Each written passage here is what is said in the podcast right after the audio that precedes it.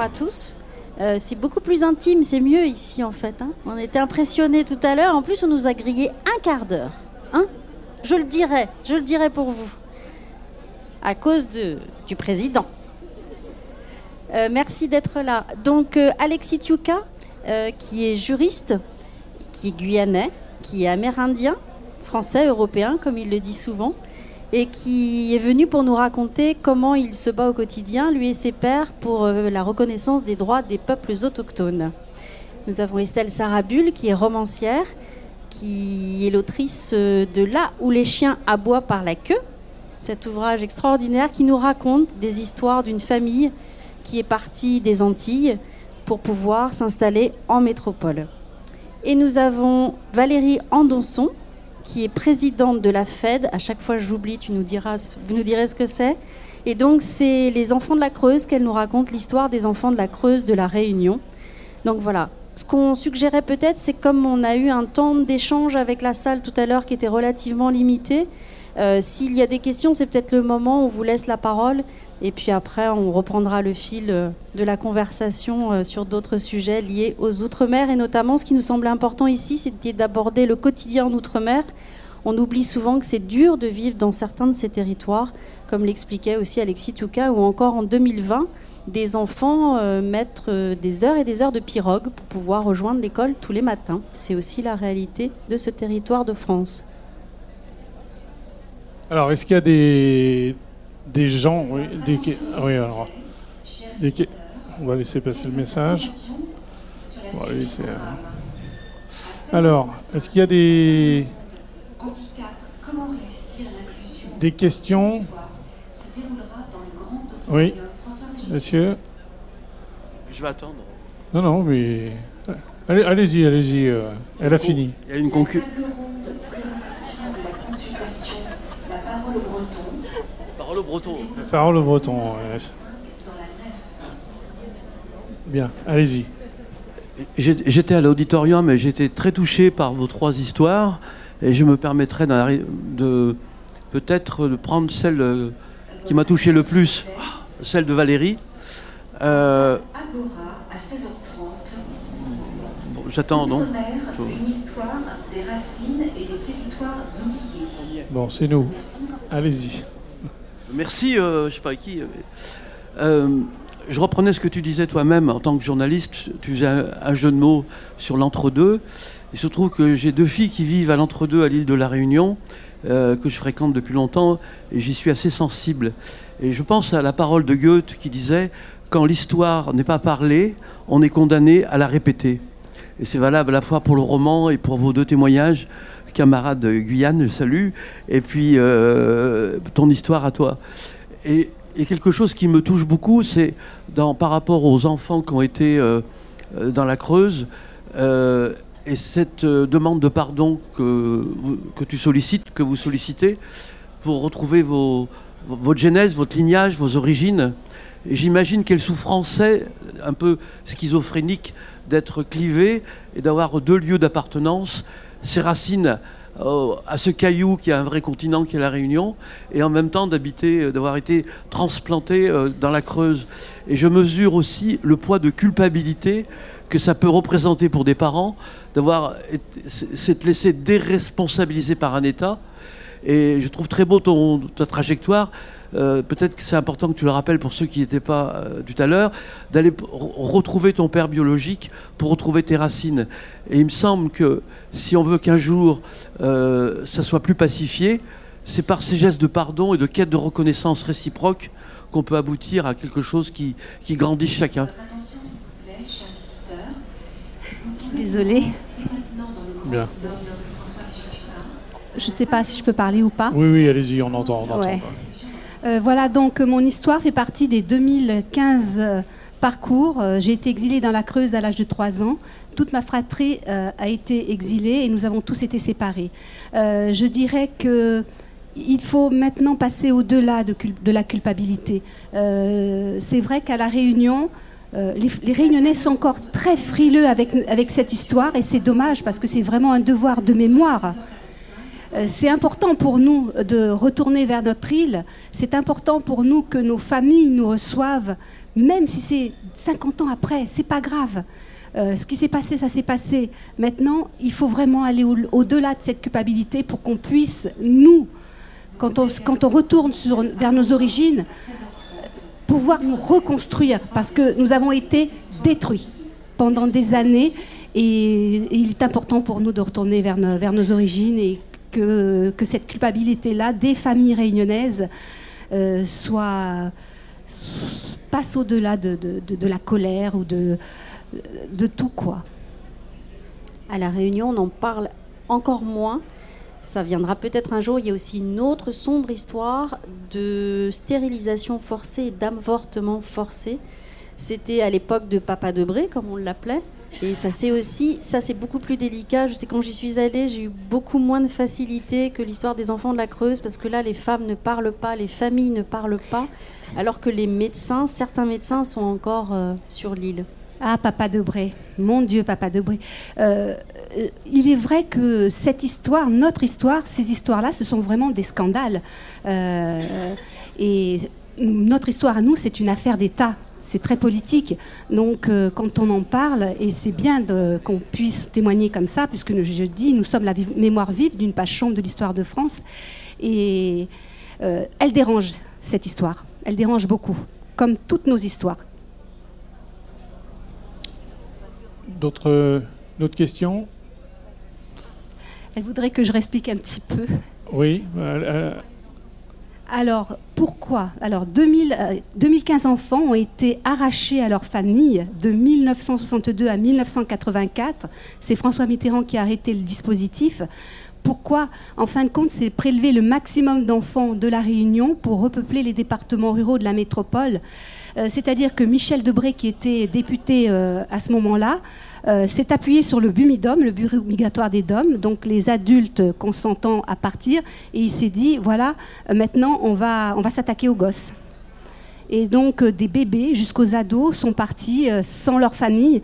C'est-à-dire que les assistantes sociales sillonnaient l'île, faisaient signer des papiers aux parents qui étaient bien souvent illettrés, faisaient des promesses aux parents pour un avenir meilleur pour leurs enfants.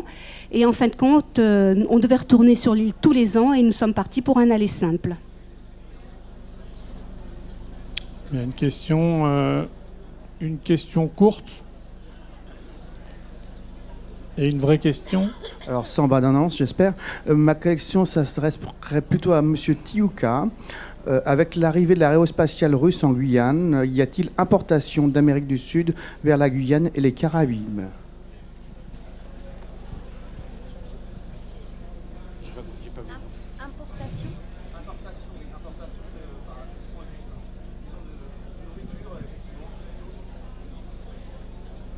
Je, je pense qu'on est assez.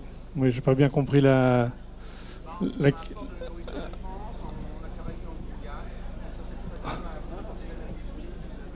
Oui, ok, très bien. En fin de compte, euh, comme vous le savez, euh, la Guyane est toujours restée juste un comptoir. Hein.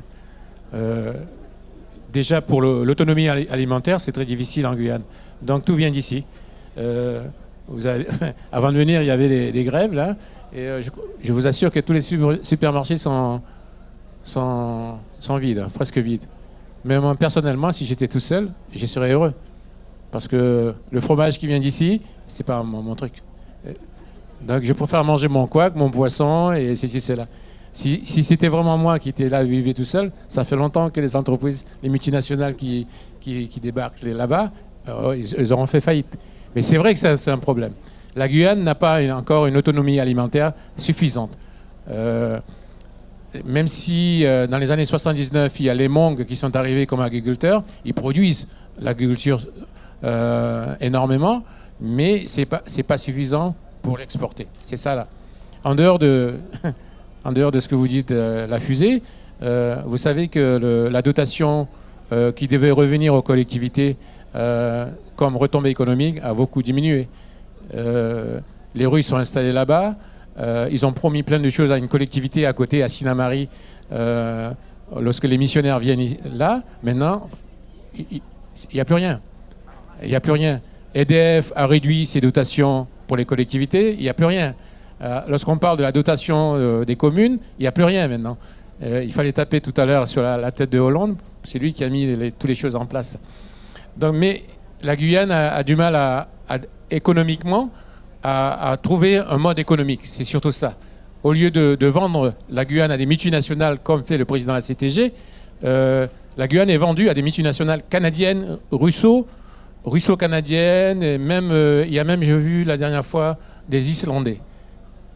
Donc, euh, les, les parcelles de là où il faut savoir que la Guyane c'est vraiment le, l'Eldorado, hein. le mythe Eldorado et je pense que c'est en Guyane, hein, il me semble. Et la Guyane c'est comme le voisin Suriname ou le Brésil, c'est un plateau où il y a de l'or. C'était toujours son histoire, c'était l'or L'immigration de la Guyane elle s'est faite par l'or. Les premiers qui ont immigré c'est, les Saint-Luciens et après il y a tout, tout, tout, tout a immigré. La, situation géopolitique et géographique a été bouleversée par l'immigration. Vous savez que le Maroni et l'Oyapox, euh, c'est fluide, et euh, donc il n'y a aucun contrôle. Y a, même s'il y a tous les moyens possibles qui sont mis en place par l'État avec des opérations, différents types d'opérations, opération Anaconda, opération Harpie, opération ceci, cela, Actuellement, euh, il y a à peu près entre 6 000 et 10 000 garines perros euh, dans le sud de la Guyane qui détruisent l'orpaillage illégal. hein. Alors le mercure qui est défendu par, un- par une résolution européenne euh, et en France, le mercure est interdit. Mais euh, au Suriname, le mercure, il traverse. hein. C'est un coup de pirogue et tout ça. hein. Et vous, vous pouvez acheter le, le mercure à Maripasoula dans le sud. Donc vous voyez bien que lorsqu'il y a des normes qui sont appliquées au niveau national ou européen, ils ne sont pas appliqués en Guyane. Alors c'est là qu'on se pose la question. Sommes-nous français, quelque part? Sommes-nous dans ce dispositif où l'État euh, protège ses citoyens Il ne me semble pas. Lorsque vous voyez dans le sud de la Guyane, que Valérie connaît bien, ce qu'on appelle euh, le territoire Wayana ou le pays Wayana, euh, j'aime pas trop ce, ce terminologie-là parce que lorsqu'on dit pays Wayana, ça veut dire qu'il y a le peuple reconnu, donc il, a, maîtrise son territoire et il fait sa gestion. Mais c'est juste un truc comme ça que tout le monde dit pays Wayana. Mais les Wayanas sont contaminés euh, depuis l'apparition de l'orpaillage illégal. Et après, ça continue par l'orpaillage illégal. Le, contamination par le mercure. Toutes les procédures ont été mises en place par les organisations autochtones en interpellant les, services d'État. À ce jour, même si les, les, études euh, épidé- épidémiologiques sur la contamination par le mercure est au-dessus euh, des normes qui sont euh, mises en garde par les Nations Unies, personne, il n'y a aucune action. L'Agence régionale de la santé, il est euh, inexistant dans ce processus-là. Vous voyez bien que le rôle de l'État dans la protection de sa population, de ses citoyens, est minime en Guyane. Oh, vous faites référence à Ariane. Ariane et Soyouz. Il y a un groupe, un groupe de citoyens a demandé quel est l'impact négatif au- par rapport à la, pollution environnementale de, ces tirs?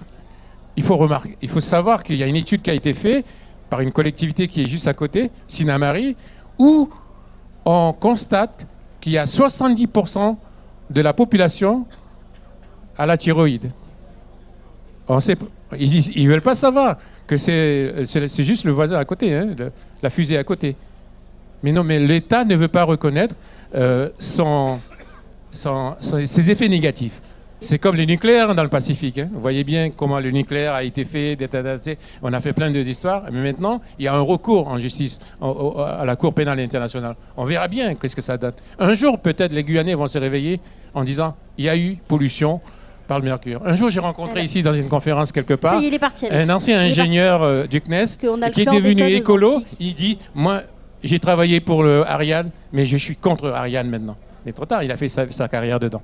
Justement, sur, euh, vous me disiez, Estelle Sarabul, que les territoires d'outre-mer sont souvent des antichambres de ce qui se passe ailleurs et que vous êtes les premiers à expérimenter dans ces territoires des changements climatiques, des crises sociales. Le chlordécone, c'est dans l'actualité euh, des Antilles. Est-ce que vous pouvez nous parler justement aujourd'hui de qu'est-ce que cette histoire de pollution réveille et qu'est-ce qui est en attente de résolution sur cette question-là?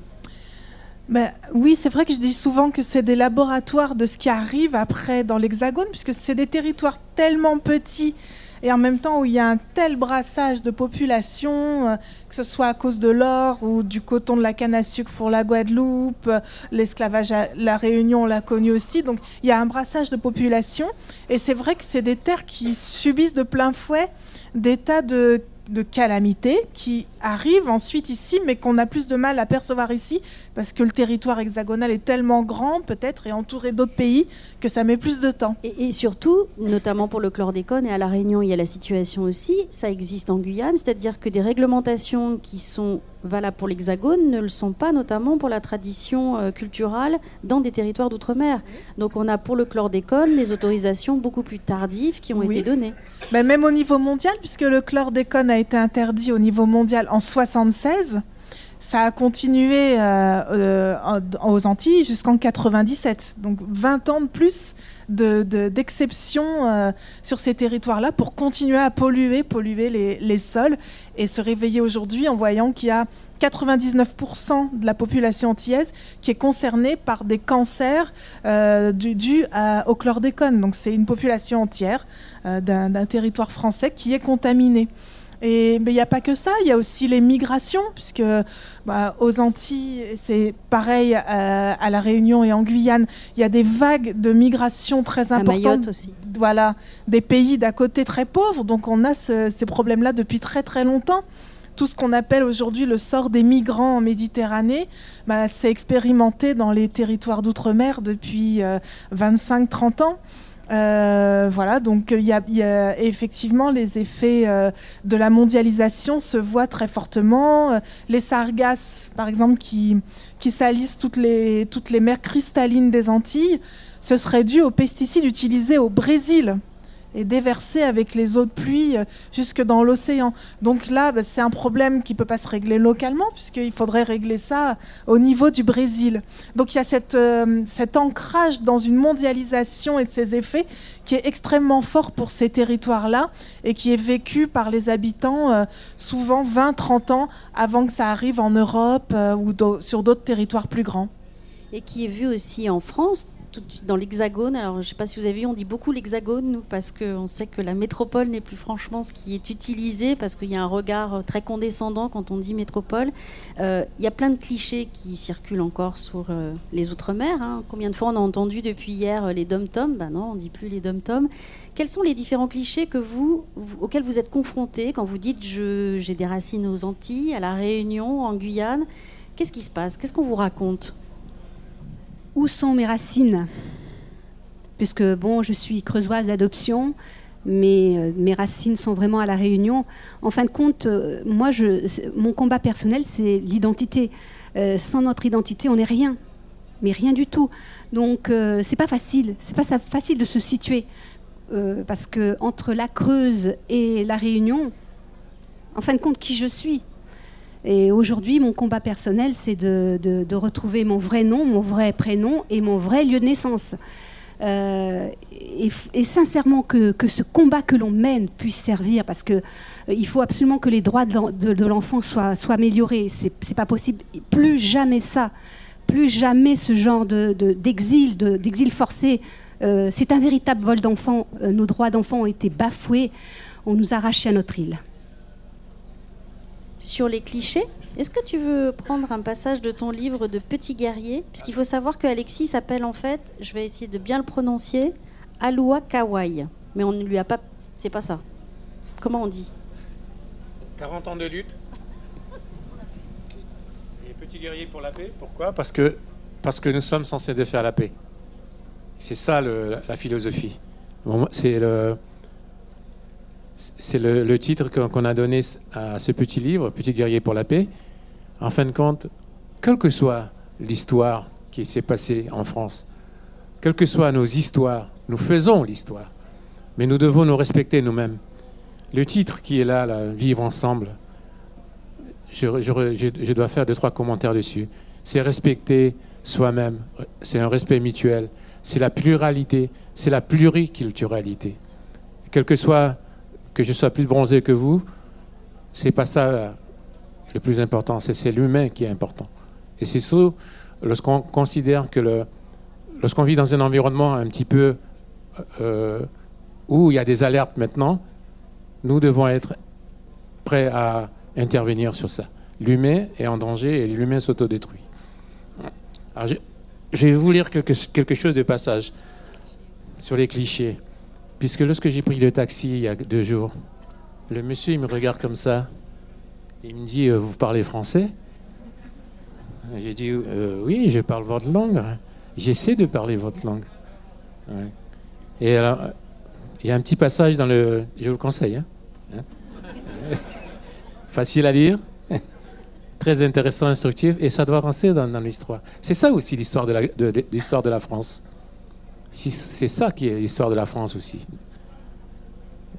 Et euh, ce qui est désolant, c'est qu'aujourd'hui, lorsque je me balade un peu dans le sud de la Guyane, les enseignants, les enseignants qui viennent euh, de, l'Hexagone, enseignent aux enfants que leurs ancêtres, c'est les Gaulois. C'est triste de notre jour encore, alors que le monde a évolué, la mentalité a évolué et que les choses ont évolué. Donc je vais vous lire, sinon euh, je vais me faire engueuler parce que je prends trop la parole. Alors, on pense souvent que l'Amérindien, c'est celui qui vit de manière traditionnelle en dehors de la société de consommation, qui vit avec la nature, qui la respecte, qui se nourrit de la forêt, qui joue au tambour et qui connaît les plantes médicinales. Nos ancêtres vivaient ainsi, et certains Amérindiens vivent encore aujourd'hui comme cela. Mais les Amérindiens ont évolué avec le temps, avec la société dans laquelle ils vivent.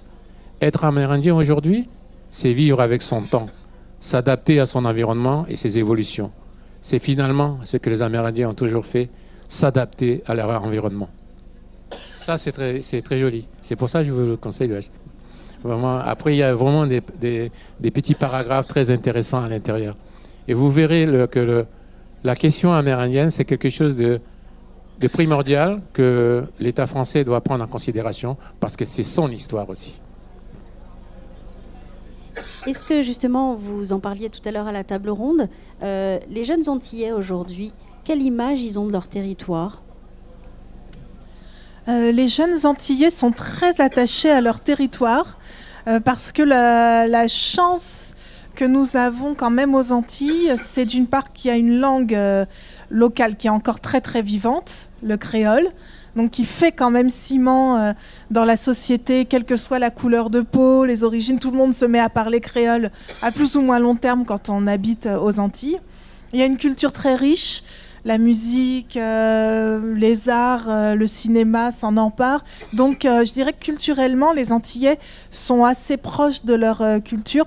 Après, il y a la réalité au quotidien qui fait que c'est beaucoup plus dur de, vivre aux Antilles quand on a 20 ans aujourd'hui que de partir ailleurs pour essayer de s'épanouir et de, et de trouver sa place. Donc il y a toujours cette ambivalence euh, dont on parlait tout à l'heure entre l'attachement aux racines, à la société, à une culture très vivace encore, et puis les nécessités qui font qu'on va de toute façon, on sait quand on a 20 ans aux Antilles qu'on va partir. Quoi qu'il arrive, on part. Est-ce que tu peux, est-ce que vous pouvez, pardon, juste nous dire là où les chiens aboient par la queue, ça veut dire quoi? Donc là où les chiens aboient par la queue, c'est le titre euh, de mon roman. Et c'est la, la traduction littérale d'une expression créole, justement, qu'on emploie en Guadeloupe, et qui se dit la chien qu'a jappé paquet. Et ça désigne en fait un endroit paumé, un endroit euh, perdu. Euh, en français, on dira. Voilà, exactement. Euh, la pampa, un bled perdu, péta ou schnock, euh, et tout ce qui ressemble à où les chiens aboient par la queue version française. Et donc ça me permettait par ce- ce- cette expression créole de, de- de désigner en fait la situation aujourd'hui des Outre-mer vue de l'Hexagone. Malheureusement, ça reste là où les chiens aboient par la queue. Et puis en même temps, c'est le lieu euh, d'où vient mon père et d'où vient la famille que je décris dans le livre, qui cherche à s'extirper de cet endroit et d'aller euh, vers un ailleurs peut-être meilleur justement que ce trou perdu. Et puis en même temps, c'est comme je l'ai traduit en français, finalement, euh, ça devient bizarre pour tout le monde parce que en Guadeloupe, on connaît la chien a jappé paquet, mais on connaît pas là où les chiens aboient par la queue. Ça parle à personne. Et ici, des chiens qui aboient par la queue, ça paraît très bizarre. Donc du coup, c'est cet entre-deux dont on parlait tout à l'heure, parce que c'est plus tout à fait du créole, c'est du français, mais on sent que c'est un français qui est étrange. Et ça résume un peu ma situation ou celle de mes personnages qui sont entre deux mondes comme ça et qui doivent se créer finalement euh, une nouvelle culture. Bon, moi, je suis euh, en train d'écrire mon livre, mais j'ai une anecdote à vous, faire partager. C'est à quel point nos familles nous voulaient absolument effacer nos origines. Euh, mes, mes, parents, ma mère adoptive, m'obligeaient à aller chez le coiffeur tous les mois pour me faire tirer les cheveux. Euh, et aujourd'hui, je trouve que mes queues de cochon me vont bien. Et on t'a appelé beaucoup de fois négresse quand tu étais petite à l'école. Ah ben, le racisme, nous en avons souffert énormément euh, jusqu'à jusqu'au jusqu'au lycée quoi. Hein. Entre Blanche Neige, euh, sale négresse, euh, voilà donc c'était c'était ça a été ça a été dur. Et je dirais que nos chemins ont été compliqués et il y a eu quand même des parcours inhumains.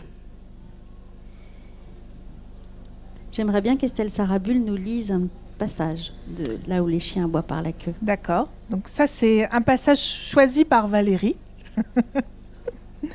Alors, je me considérais comme une femme, ça oui, et comme une Guadeloupéenne, c'est-à-dire une sang mélangée, comme eux tous, debout sur un confetti où tout le monde venait d'ailleurs et n'avait gardé qu'un peu de sang des Caraïbes, les tout premiers habitants. Ça m'éloignait définitivement de toute idée de grandeur et de pureté. Ma fierté, c'était le chemin que je menais dans la vie et que je ne devais qu'à moi-même. L'homme m'a empoigné par le cou, alors je lui ai craché en créole. Tu sais pas regarder ou quoi? Il a hésité et m'a lâché. Et je continue pas parce que j'ai passé un peu. Sur cette histoire de sang mêlé, parce Ouais. que finalement c'est une histoire des, tour- des Outre-mer, ce ne sont que des sangs mêlés. En Guyane, Oui, je crois que depuis les premiers contacts, il y a eu déjà des, euh, du sang mêlé, de métissage, puisque le- les Amérindiens étaient déjà là sur le territoire, et après il y a eu tout un processus qui a été mis en place par les Bushinengue euh, à l'époque de l'esclavage. Et les Bushinengue et les Amérindiens, ils se- ils s'en- ils s'entendent très bien, puisque c'est grâce à l'Amérindien que le Bushinengue a pu survi- survivre sur le territoire. Donc ils ont un respect mutuel.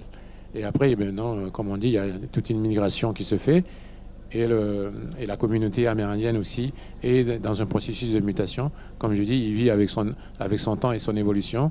Et dans les communautés amérindiennes, il y a beaucoup de métissage aussi.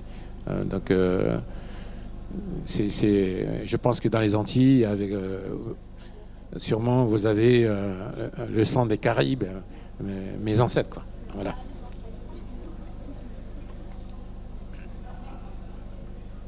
Est-ce qu'il y a des, des questions Oui, madame. Bonjour. Je voulais vous poser une question par rapport à la Guadeloupe et du poids de l'esclavage qu'on sent encore quand, quand on y va. Et aussi bien de la part des jeunes, enfin, ou des, Guadeloupéens qui, nous disent bah, nous, on est des descendants d'esclaves, que par rapport à ce qui est fait, euh, le Mémorial Act, euh, la route de l'esclavage, enfin. Et on a l'impression que, qu'on s'en sort pas et que ça empêche d'avancer.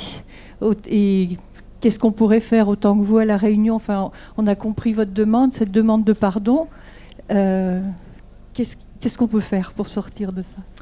Alors, le Memorial Act, c'est un très grand musée qui a été euh, inauguré à Pointe-à-Pitre il y a trois ans maintenant et qui est magnifique. Vraiment, j'invite tout le monde euh, à, y aller. Effectivement, ça revient sur l'histoire de l'esclavage, euh, l'histoire générale, hein, pas seulement ce qui s'est passé spécialement aux Antilles, et ça va jusqu'à l'esclavage moderne. Donc, c'est vraiment une histoire longue de cette, ce fait anthropologique, en fait, qui a marqué le monde entier, qui est l'esclavage. Donc c'est bien la route de l'esclave. Moi, je suis vraiment pour toutes ces reconnaissances et parce qu'il faut, il y a encore tellement de choses à dire sur la question. Ça évolue dans le bon sens. Je dirais que toutes les politiques de l'État, même si on peut en critiquer encore beaucoup, euh, vont dans le bon sens. Ça, c'est l'action publique. Simplement, il y a quelque chose qui reste la réalité la plus forte, qui est ce qui se passe du côté privé aux Antilles.